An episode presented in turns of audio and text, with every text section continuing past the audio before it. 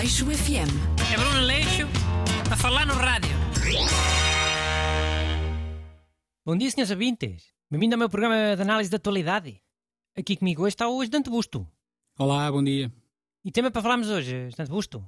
Pode ser o funeral da rainha, a rainha Isabel II. Oh, que remédio? Bem, Se quiseres pode ser outra coisa. Tenho aqui mais hipóteses. Não, não, fica ao funeral. Senão depois eu é que passo por insensível e cruel e não querer falar da última homenagem da, da, velha, da rainha. Entalaste, mas pronto, vá.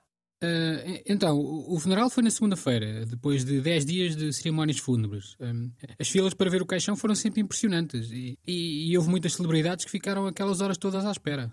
Quais celebridades? Olha, o, o David Beckham, por exemplo, o ex-jogador, esteve 13 horas na fila. Pois teve. Esteve, caramba. Foi noticiado. Oh, mas tu não isso é sempre um sósia? Burro. Mas qual sósia? Outra vez essa conversa? É outra vez essa conversa, é? Os famosos usam sósias para irem apanhar eh, saca por eles, carago.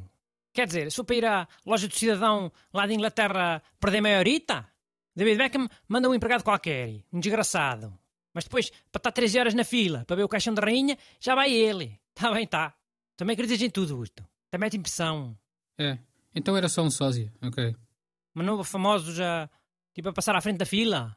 Houve deputados lá do Parlamento Britânico e, e foram muito criticados. Pois, o David Beckham viu isso e não quis ser criticado. Que esses famosos são sempre muito sensíveis às críticas. Depois arranjam um sósia para estar lá na fila por ele. E assim toda a gente acha que ele é que teve três horas na fila. Olha, chama-lhe burro. Tá bem. Olha, e o que é que Tu achaste? sabes porque é que os funerais dos reis e, e das rainhas são sempre uma seca do caraças? Seca como? Funerais é suposto ser uma coisa divertida, sequer. Oh, mas esses são piores. Então é, filas gigantes para tudo, jogos de futebol cancelados, 15 dias sem dar nada de jeito na televisão, porque ninguém se pode divertir um bocadito. E tu sabes porquê? Não, não sei. É para as pessoas não quererem que os reis e as rainhas morram e rezarem muito para eles nunca morrerem e não apoiarem aqueles golpes palacianos dos príncipes invejosos que andam a matar uns aos outros para, para ficar com o trono e não sei o quê. É um truque das monarquias, um truque psicológico. Epá, ó Bruno, mas isso faz algum sentido? Mas não faz sentido porquê? Imagina que és um inglês. Se a rainha morrer, não há bola, não há Mr. Bean na televisão, tens que ir para uma fila 15 horas. Não ias querer muito que a rainha nunca morresse. Mas, caramba, a Rainha Isabel II era uma figura muito querida, praticamente unânime. Achas que os ingleses não queriam já que ela não morresse? Sim, mas assim ainda querem menos. É um truque psicológico.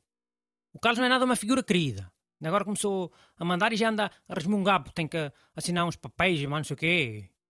E mesmo assim os ingleses, de certeza que estão a rezar para ele ficar muito tempo no trono. Para não terem que apanhar mais uns 15 dias de seca, sem nada para fazer.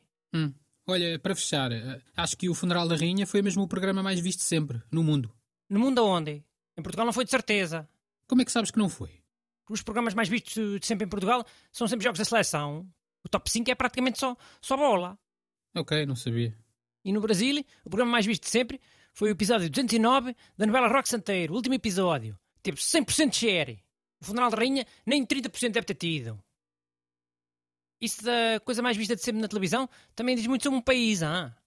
Portugal é futebol, o Brasil é telenovela, Japão é aqueles desenhos animados, Suécia é festival da canção, Inglaterra é funerais.